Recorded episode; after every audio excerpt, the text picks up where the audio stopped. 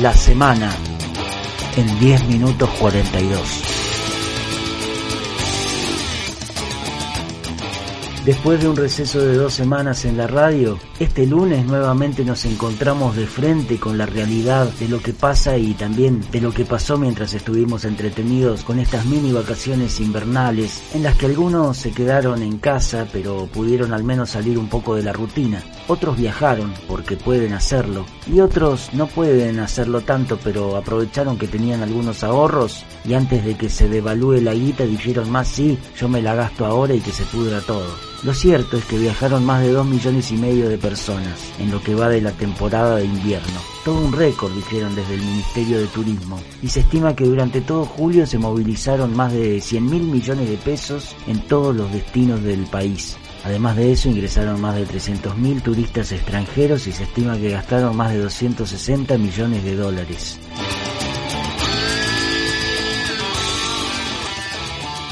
En el medio del receso, digamos que siguieron pasando cosas, aquí, allá y en todas partes.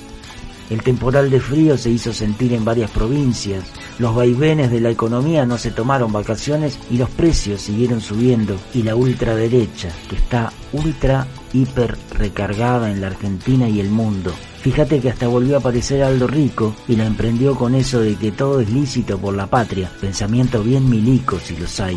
Aparte de eso, la corrida a cambiar y acecha todo el tiempo. El sector del campo decidió retener los cereales, especulando con una devaluación que les garantice mejores ganancias y entonces el equivalente a 20 millones de dólares descansan en las llamadas silo bolsas, sin que a los tipos se les mueva un pelo por la emergencia social. Sí, los granos en silo bolsas, aquí, en este país, que es el granero del mundo.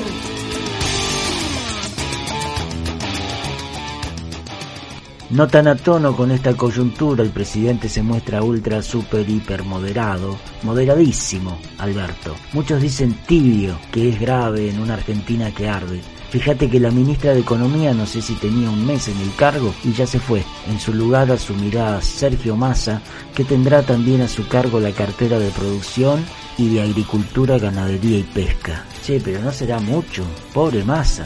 Pero bueno, parece que al tipo le otorgaron superpoderes. Son cambios que dicen que se le ocurrieron a Alberto. Lo bueno es que ahora ya tenemos un superhéroe que nos defienda a todos y todas.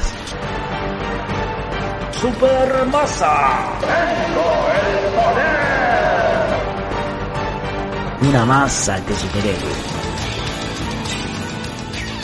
Este no fue el único cambio, ya que al irse Massa de la Cámara de Diputados hubo que buscar un reemplazo y entonces apareció Marino y después finalmente Cecilia Moró. Pero como Vélez también renunció, pusieron a Mercedes Marcó del Pont en asuntos estratégicos y a Carlos Castañeto en la FIP, que era el lugar donde estaba Mercedes, y a Scioli lo mandaron de nuevo de embajador a Brasil y a Domínguez no sé a dónde lo mandaron, pero también se fue del gabinete. Y es así, esta sí que es Argentina, loco.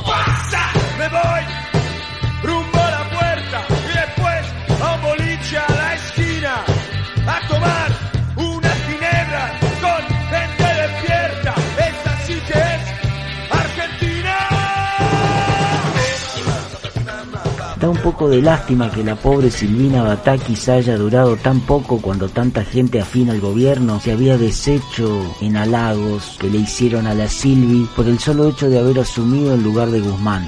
Da lástima porque la tipa venía de negociar en Washington y resulta que cuando llegó ya no era más ministra, algo parecido a lo que le pasó a aquel astronauta soviético que viajó al espacio allá por el 89 o el 90, ¿se acuerdan? Y después nadie lo quería recibir de vuelta porque en el interín se había caído el muro de Berlín y la Unión Soviética ya no existía más en el planeta. Entonces el tipo no tenía dónde bajar en fin, en el caso de Bataki sí bajó, o mejor dicho, la bajaron y la pusieron al frente del Banco Nación.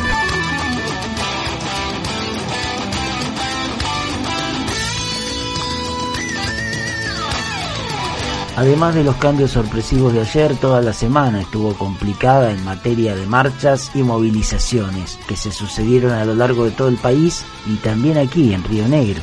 La vuelta a las aulas empezó con un paro de 48 horas y una hora más de clases para recuperar lo perdido en pandemia. El ministro de Educación Pablo Núñez consideró que las medidas eran innecesarias y el ministro de Gobierno Rodrigo Buteler dijo que ellos están haciendo todo bien y pagando a tiempo el aguinaldo. Después lo mandaron a hablar al ministro de Economía que dijo más o menos lo mismo, pero un poco más atravesado para hablar porque se ve que no está acostumbrado y como ahora nadie quería salir, bueno, lo mandaron a él. Además de los docentes, esta semana en Río Negro protestaron los de ATE, UPCN y hasta el Consejo de Bienestar Policial con acampe y todo. El miércoles se habían sumado también los rurales por un asunto con la poda, pero ya arreglaron y suspendieron las medidas y en la capital del país, Plaza de Mayo, fue el epicentro de las protestas organizadas por el Frente de Unidad Piquetera y la UTEP, la Unión de Trabajadores de la Economía Popular. Este jueves la Unidad Piquetera se movilizó y se concentró en, Plaza de Mayo. Se manifestó que es todo un éxito haber conseguido un bono de 11 mil pesos, pero que no alcanza. Y en la Argentina necesitamos discutir el problema del trabajo, el salario, más allá de quién sea el ministro y más allá de los cambios de gabinete que hay, necesitamos respuestas a los enormes problemas sociales que hay, que se van agravando. Hay una devaluación en marcha y todo indica que se va a profundizar.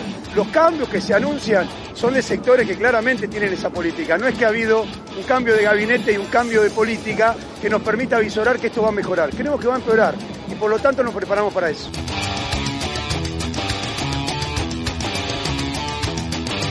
Esta semana se cumplieron también 200 años del encuentro en Guayaquil entre San Martín y Bolívar y 70 años de la muerte de Evita, aniversario que generó una serie de homenajes y declaraciones en los medios, una multitudinaria marcha de antorchas, un radioteatro en formato podcast en la radio pública y el estreno de la serie Santa Evita en la plataforma Star Más. Allí laburan Natalia Oreiro, Darío Grandinetti y Ernesto Alterio, haciendo de malo, siguiendo el karma familiar que comenzó su padre desde la Patagonia rebelde para acá, haciendo siempre de malo en todas las películas históricas. Y con todas estas celebraciones y homenajes, el presidente Alberto Fernández aprovechó para pedir que tomen la bandera de Vita para luchar contra los especuladores, porque a él esa bandera parece que ya se le perdió. Se decidió crear un nuevo régimen de exportación para el campo, obviamente para incentivar que se liquide la cosecha, va a regir temporalmente hasta de agosto y la idea es que los productores que liquiden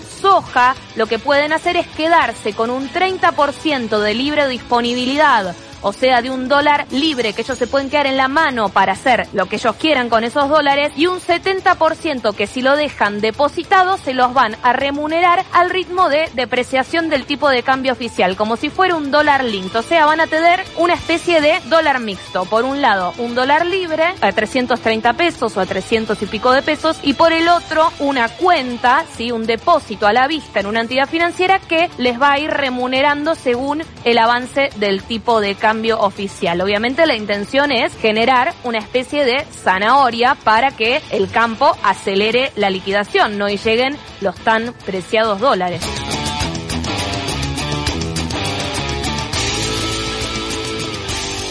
El Papa Francisco de visita por Canadá pidió perdón a los indígenas por el rol de cristianos en su destrucción cultural. Muchos cristianos adoptaron la mentalidad colonialista de las potencias que oprimieron a los pueblos indígenas y estoy dolido, dijo el Papa Francisco ante unos 2.000 representantes indígenas en su primer discurso en Canadá en la comunidad de Maswazi, cerca de la ciudad de Edmonton. ¿Qué pasará cuando Francisco venga a la Argentina? ¿Pedirá perdón también por el genocidio de la campaña al desierto? Mm, ¿Y el gobierno dirá algo de eso? Néstor una vez pidió perdón en nombre del Estado por el terrorismo, pero ¿algún presidente se animará algún día a pedir perdón por los originarios que mataron en el afán de delimitar las fronteras para el progreso?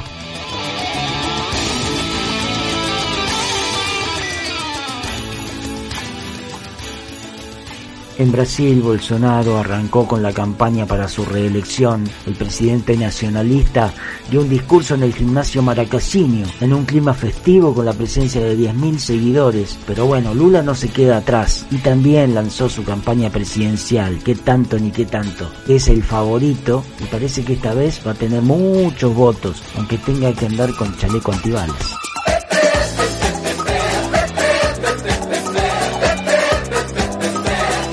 Una situación impensada. Un robot le rompió el dedo a un nene de 7 años durante el abierto de ajedrez de Moscú. La máquina capturó la mano del pibito y le hizo nana delante de todas las cámaras y el video se viralizó rápidamente, tal como debe ser en este fucking mundo cibernético. Lo peor de todo es que el encargado de la Federación de Ajedrez no se hizo ni cargo. Le echaron la culpa al niño porque dicen que se apresuró y no le dio tiempo a jugar al pobre robot. Pero bueno, el robot es un robot y el niño es niño. Digo yo, ¿era necesario un robot habiendo tanta gente con tiempo?